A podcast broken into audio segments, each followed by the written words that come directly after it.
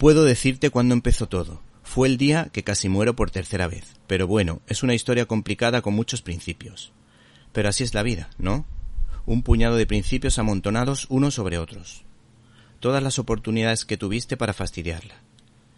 Este es el poderoso arranque de Pulp, editado por Evolution Comic de Panini. Y es que el guionista Ed Brubaker y el dibujante Sam Phillips estos dos viejos cowboys lo convierten todo en oro, nunca mejor dicho, y tras la exitosa Fade Out sobre la caza de brujas, y por lo tanto vuelven a dar en la diana con la obra en cuestión, cuyo título hace referencia a esas novelas por entregas que se podían comprar en los kioscos de prensa a principios del siglo XX.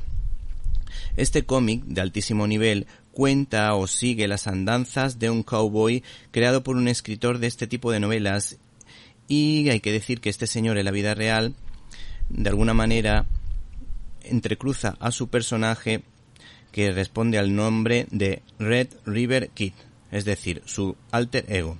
La diferencia radica en que mientras este vaquero se enfrenta a los villanos de turno, nuestro protagonista en la vida real, Max Winter, un escritor de novelas pulp ningoneado por su editor, eh, que no sabe apreciar el diamante en bruto que es este señor.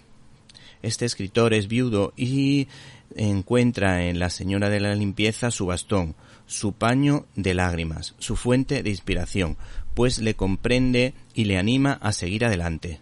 Rosa, esta mujer de origen latino, hispanoamericano, es una mujer que siempre está pendiente de él y además este señor solo se atreve a chapurrear el español con ella.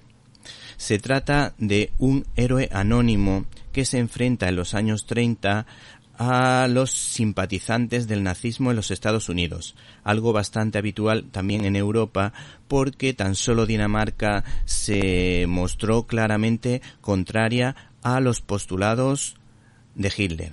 También hay que entenderlo en una época en la que había mm, dos superpotencias por ejemplo Alemania que estaba resurgiendo y por otra parte eh, la Rusia comunista.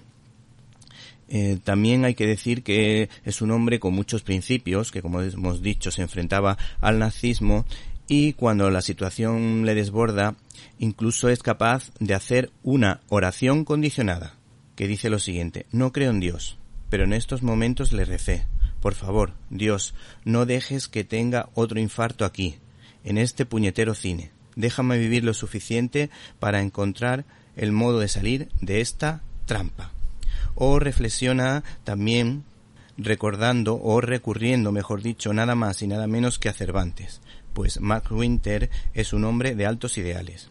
Era como ver a Don Quijote matar de verdad a un molino de viento.